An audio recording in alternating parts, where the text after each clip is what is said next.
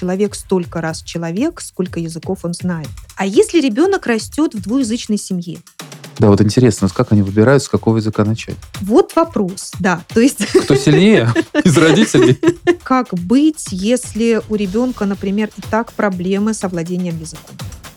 То есть если у него общее недоразвитие речи или задержка речевого развития, вот стоит ему изучать второй язык или не стоит? Язык это же является концентрация нашей культуры. То есть если у нас в языке есть слово студент, то это значит, что в нашей культуре есть образование, есть высшее образование, есть люди, которые получают это высшее образование, и весь этот пласт культуры, он закреплен в единственном слове студент. Понятно, что надо изучать, понятно, что интересно, это благо для ребенка. С другой стороны, вы подняли пласт и культурный, и психологический, и конфессиональный, и разговор получился таким интересным, что вот, ну, затрагивает интерес не просто папы, мама, а еще и сообщества, в котором мы живем.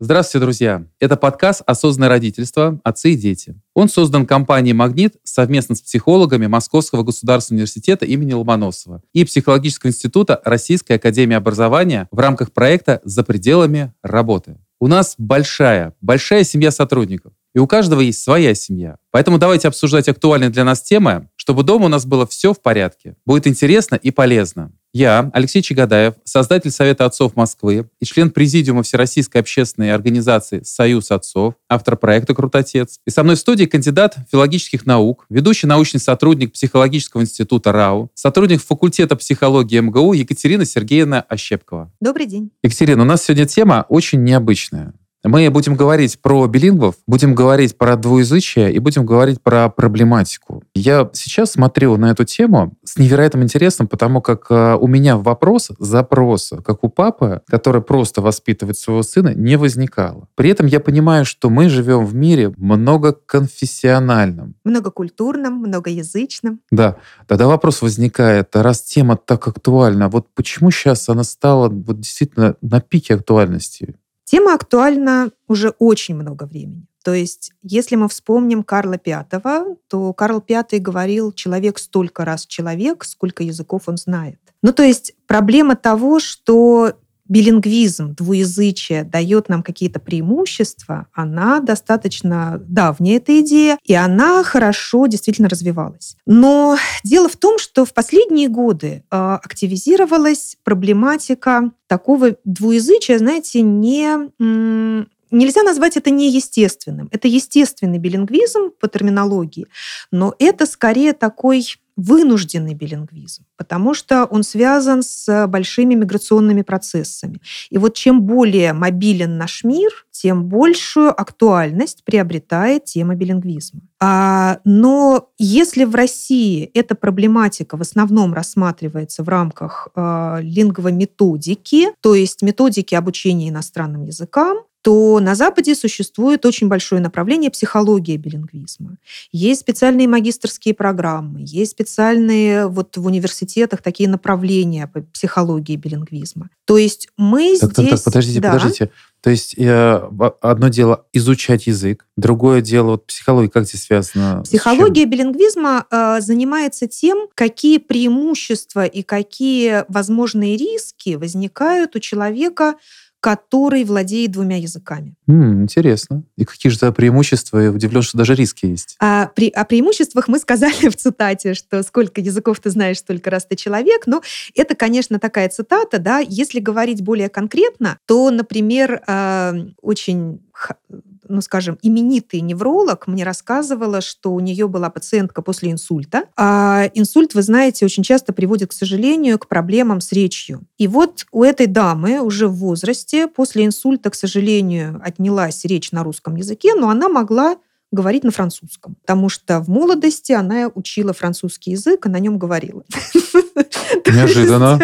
Да, такое тоже бывает. Ну, более популярные истории, да, это, конечно, не про инсульт, а про туризм, про академическую, опять же, мобильность, когда мы можем поехать, да, куда-то. А, и, да, но психология билингвизма еще связана с тем, что, например, а, как быть, если у ребенка, например, и так проблемы с овладением языком. То есть если у него общее недоразвитие речи или задержка речевого развития, вот стоит ему изучать второй язык или не стоит? Да, это одно направление. Второе направление связано с тем, как на, как, э, что такое интерференция. То есть есть такое очень глобальное понятие интерференции, оно из физики пришло в лингвистику, но в лингвистике оно значит, что один язык влияет на другой, причем негативно. То есть если, например, да, в одном языке у ребенка нету категории рода, мама пришел, кукла красный, то вот это вот отсутствие категории рода будет очень сильно влиять на его овладение вторым языком, да, в частности русским.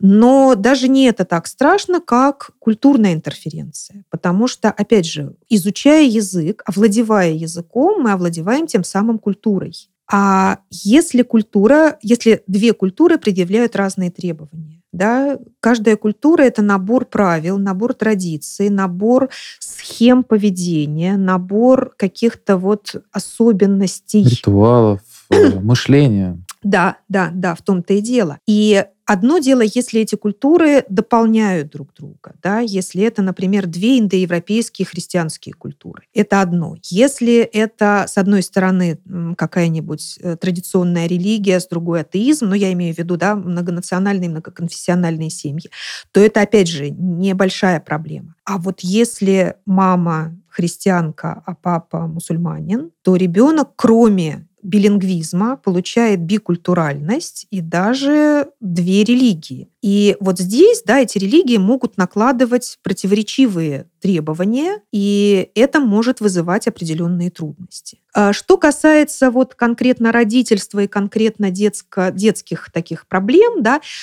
то если брать нашу страну, то у нас а, в последние годы, а, конечно, это все усугубилось а, миграционными процессами и тем, что в наши детские сады, детские сады это ладно, да, в школы попадают дети, которые не владеют русским языком на уровне достаточном для понимания инструкций педагога. То есть в этом проблема. То есть для освоения предмета. Да, для освоения предмета, да? конечно. То есть для нормального конечно, обучения да. на уровне своего класса. Да, да, да. То есть если, а, если ребенок да, не владеет языком достаточно, чтобы понимать, что ему говорят, да, что дважды два четыре, а, и нужно прочитать там страницу такую-то учебника, то, конечно, он будет отвлекаться сам, он не будет да, вовлечен в учебный процесс, он будет отвлекать, соответственно, других детей, и это возникает, э, это создает проблемы и учителю, и другим детям.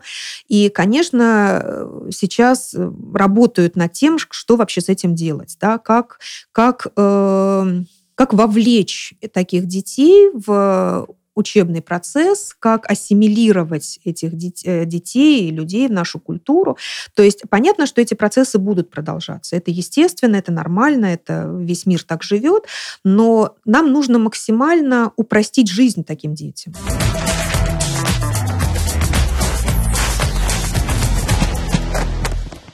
Безумно интересно.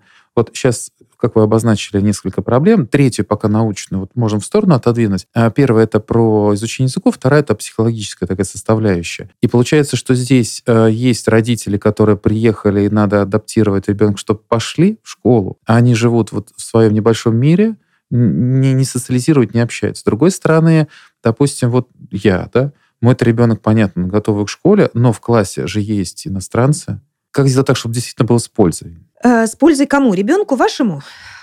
Я думаю, что в первую очередь мы рассматриваем через детей, то есть с пользой угу. моему ребенку я имею в виду, Да, я имею в виду русскоязычному ребенку, который, а, у которого в окружении есть иноязычные Давайте с него дети. начнем, да. да? А, значит, э, да, это, мне кажется, это очень интересный и полезный опыт. Причем, опять же, он не новый. А, в советское время бытовало, знаете, такой термин «тбилисский дворик». Тбилисский дворик, который предполагал, что у нас были регионы, в частности, Тбилиси, да, но не только, конечно, это и Москва, Москва и остальные, где в одном дворе могли находиться люди абсолютно разных национальностей. Армяне, азербайджанцы, грузины, русские, там, евреи, татары и так далее, и так далее, и так далее. И дети могли общаться со всеми национальностями. То есть они с самого раннего детства при этом еще привыкали. Вот с этим я говорю по-грузински, с этим по-русски, а с этим по-татарски. И это не вызывало никаких сложностей, никаких проблем. А, естественно, это был разговор только на уровне таком очень бытовом, да, игровом, скажем, но, тем не менее, это давало ребенку очень хороший опыт межкультурной коммуникации. Это давало опыт общения с представителями других культур, а это же очень полезно с точки зрения вот развития эмпатии, развития какой-то вот, знаете, чувствительности к другим народностям, к другим культурам. Мне кажется, понимаете, вот вы спрашиваете, в чем проблематика. Проблематика в том, что у нас многонациональное государство. Кто-то говорит, что у нас там около 100 национальностей, кто-то говорит 194. Мы сейчас не будем в это э, как бы углубляться, да, потому что там вопрос терминологии и разграничений. Но мы все понимаем, что у нас многонациональное государство. При этом нам должно быть комфортно друг с другом. Поэтому вот вопрос этой межкультурной коммуникации и как нам сделать да, наше межкультурное, межнациональное общение максимально комфортным, мне кажется, это важный вопрос. Невероятно важный с точки зрения даже освоения ребенком, понимания, почему так дети поступают, ну так или иначе, если они, конечно, смогут объяснить.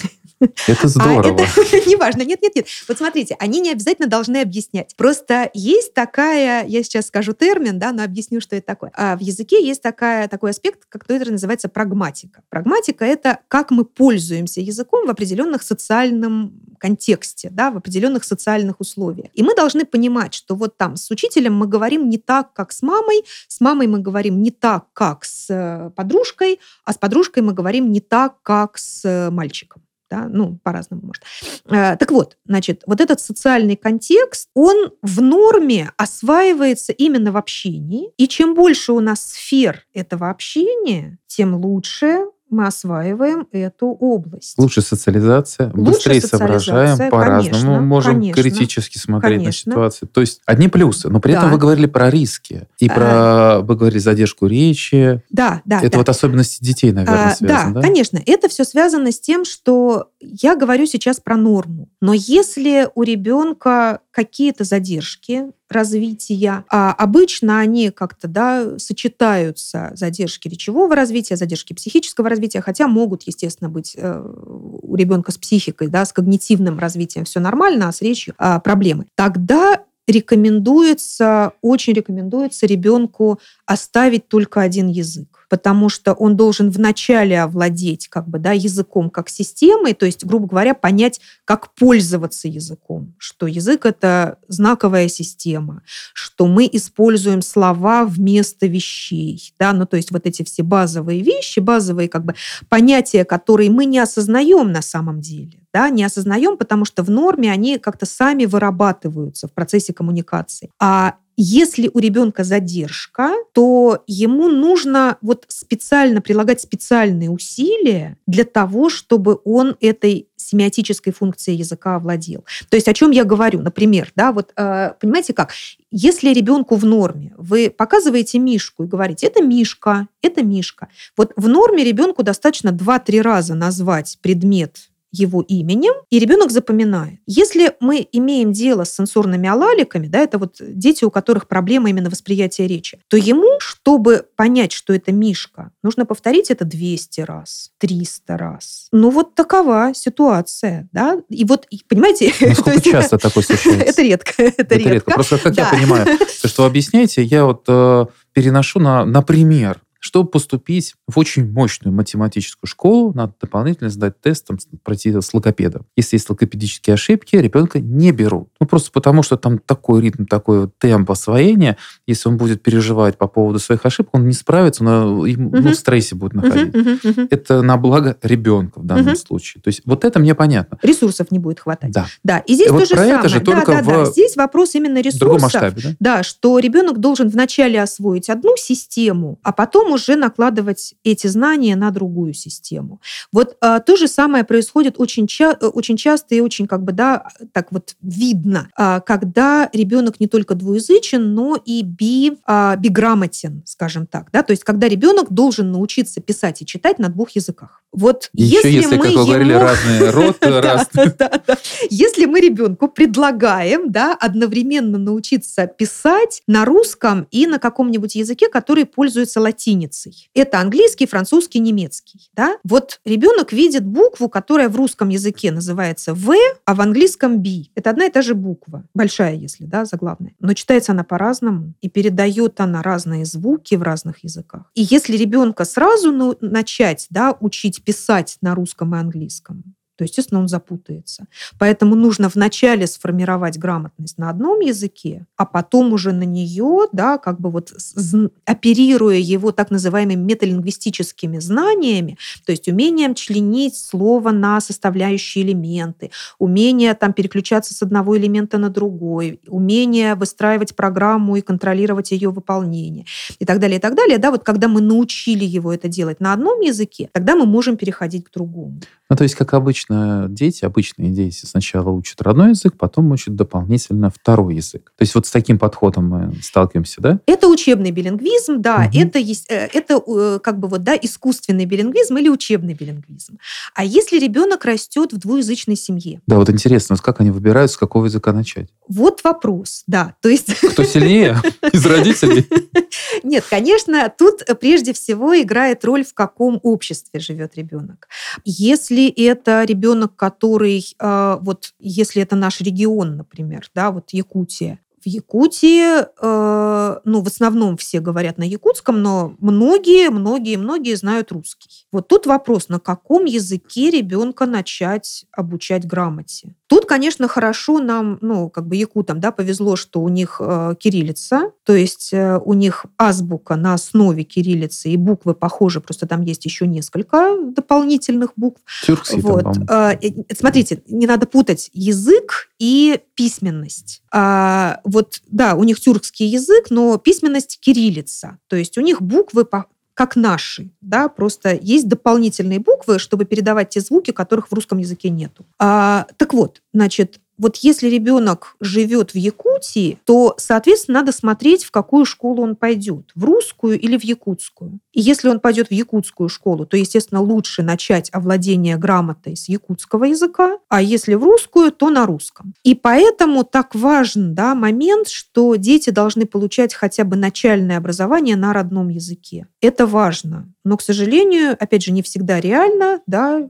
когда мы имеем дело там с узбекскими детьми, которые ходят в московскую школу. Тут уж им надо овладевать грамотой на русском языке, а уж узбекский как получится. Ну, здесь, во-первых, требования есть государства. Да. Раз ты приехал в Да. страну, ты должен э, изучить и, собственно говоря, детей научить, чтобы они пошли в школы. С одной стороны. А с другой стороны, мы получаем то, что получаем. Это не так просто вот реализовать оказалось. И действительно, детям сложно общаться. Здесь вопрос социализации. Да, И вот мне кажется, здесь та тема, которая вот как вторая вы обозначили, психологическая, она достаточно мощная и, наверное, даже более актуальная. Потому что, ну, давайте честно, мы живем, вот есть христианский мир, есть мусульманский мир, вроде бы все понятно, но даже внутри вот общения мы мало что узнаем, мало интересуемся. И получается, судя по тому, что я слышу, если ребенок обладает, ну, сколько языков, да, столько, столько и людей, столько и личностей, то получается мы сами ущемляем себя как бы в развитии детей, то есть не, не заинтересовывая их общаться. Допустим, вот реальная жизнь, вот класс. Есть ли какие-то примеры, вот как а, действительно объединение культур помогает вот, вот сложить коллектив людей, которые с уважением относятся друг к другу? А, я понимаю, что это за счет родителей, конечно, происходит. Может быть, как-то объединяет вот, вот эти культуры.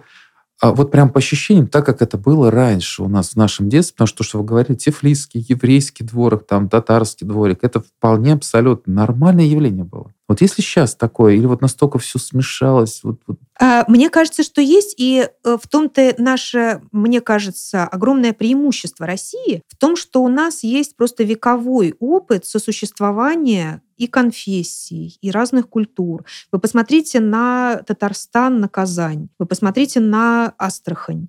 То есть у нас много регионов, в которых по-прежнему сосуществуют культуры, и носители этих культур, они просто уважают друг друга. То есть они не пытаются доказать, что их религия самая важная. Да? Вот для них, для них это, это религия, которой они следуют. Это их конфессия, это их вера. Но они не пытаются ее навязать другим. И мне кажется, что вот это является основным ключом к, да, к миру, взаимопониманию, к обогащению. То есть мы смотрим на то, что эти культуры есть, мы знакомимся с ними, да, вот в класс, например, да, в классе есть татары, э, азербайджанцы, евреи, русские. Мы делаем день татарской культуры. Наши татарские дети приносят национальную выпечку, э, поют национальные песни, знакомят просто со своей культурой. Обычно детям это очень нравится. Обычно дети, э, детей это заинтересовывает. Да? То есть они не говорят, что наша выпечка, наши вот э, беляши намного лучше, чем ваши пирожки. Нет. Давайте мы попробуем вот сегодня наши беляши, а завтра мы попробуем ваши пирожки, а послезавтра еще какую-нибудь там еврейскую выпечку. Да? То есть если мы относимся с уважением друг к другу, если мы относимся с уважением к конфессии другого, то здесь только плюсы.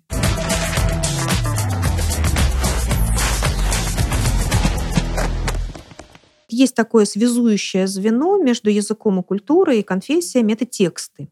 Угу. Да, тексты – это, с одной стороны, собственно, язык, потому что мы читаем и воспринимаем их через призму языка, да, через понятия, которые есть в языке. С другой стороны, тексты нам транслируют вот эту самую культуру. Культуру мы берем в общем, да, включая конфессию, включая традиции, включая там какие-то а, важные да, элементы сказки и прочее, прочее.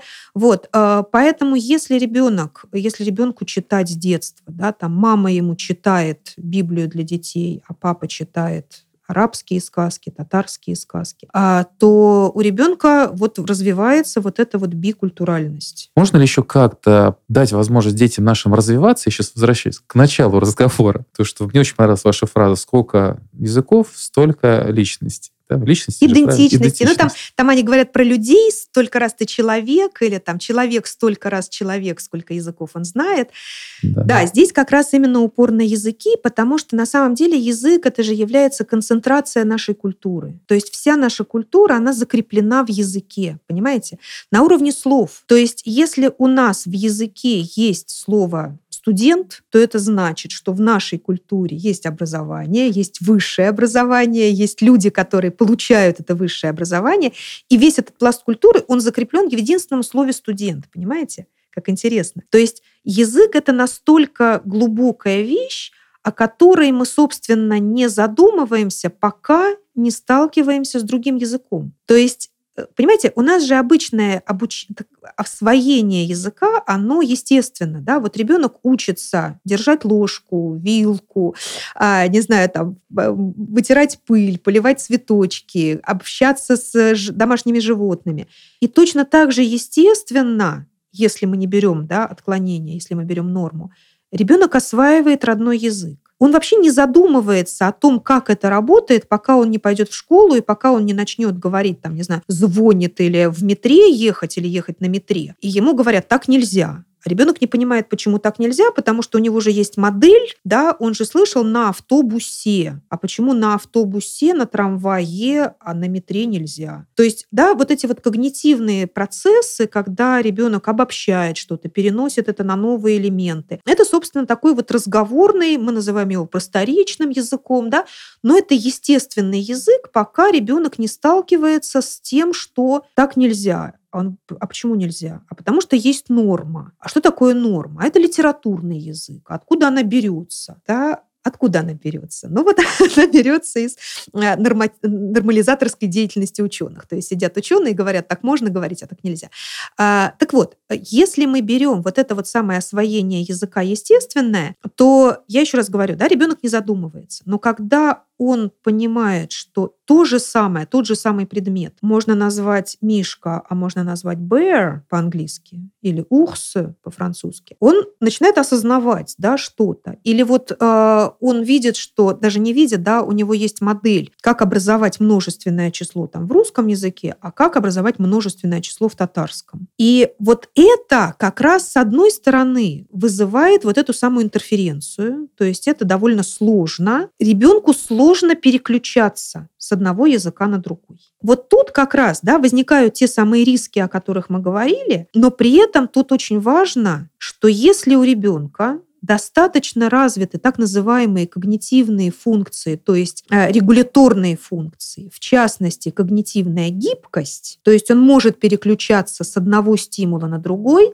с одного какого-то, да, с одной области на другую, то тем меньше у него проблем с интерференцией. Он понимает, что если он говорит на этом языке, то он использует вот эти грамматические модели и эту фонетику, а на этом языке он использует другие грамматические модели, другую фонетику, и, соответственно, ему легче осваивать письмо, потому что, опять же, да, письмо завязано на фонологическую систему, оно завязано на морфологию. И вот эта способность переключаться, ее тоже нужно формировать, и родителям, естественно, тоже. Да? Это влияет на язык, на мышление, или это в том числе на какие-то другие навыки?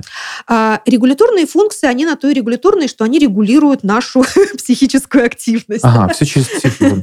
Вы меня успокоили, потому что сначала у меня было напряжение как раз того, что это, ну, очень проблемная тема. И с одной стороны, языки, понятно, что надо изучать, понятно, что интересно, это благо для ребенка. С другой стороны, вы подняли пласт и культурный, и психологический, и конфессиональный, и разговор получился таким интересным, что вот, ну, он затрагивает интерес не просто папы, мама, а еще и сообщества, в котором уже на окружение наших детей. Вот. На этом, подводя итоги, я могу сказать следующее, что был точно безумно интересно. За это огромное вам спасибо. Может быть, есть что-то, о чем не спросил вас, и вы бы хотели поделиться, сказать еще нашей аудитории? Какие, может, советы, рекомендации дать? Самый главный совет и рекомендация, дорогие родители, общайтесь с вашими детьми, общайтесь с ними как можно больше, читайте им книжки, обсуждайте эти книжки. Через обсуждение вы развиваете у них речь, через обсуждение, через тексты вы погружаете их в родную культуру, и это очень важно для всего развития ребенка. Спасибо большое, Екатерина. А сегодня с нами была кандидат филологических наук, ведущий научный сотрудник психологического института РАО, сотрудник факультета психологии МГУ Екатерина Сергеевна Щепкова подкасте «Осознанное родительство. Отцы и дети» мы стараемся затронуть много интересных тем, которые могут понять нам лучше наших детей и дать вектор на построение максимально гармоничных отношений с ними. Подкаст создан компанией «Магнит» совместно с психологами Московского государственного университета имени Ломоносова и Психологического института Российской академии образования. Для большой семьи сотрудников в рамках проекта «За пределами работы». До скорых встреч, друзья!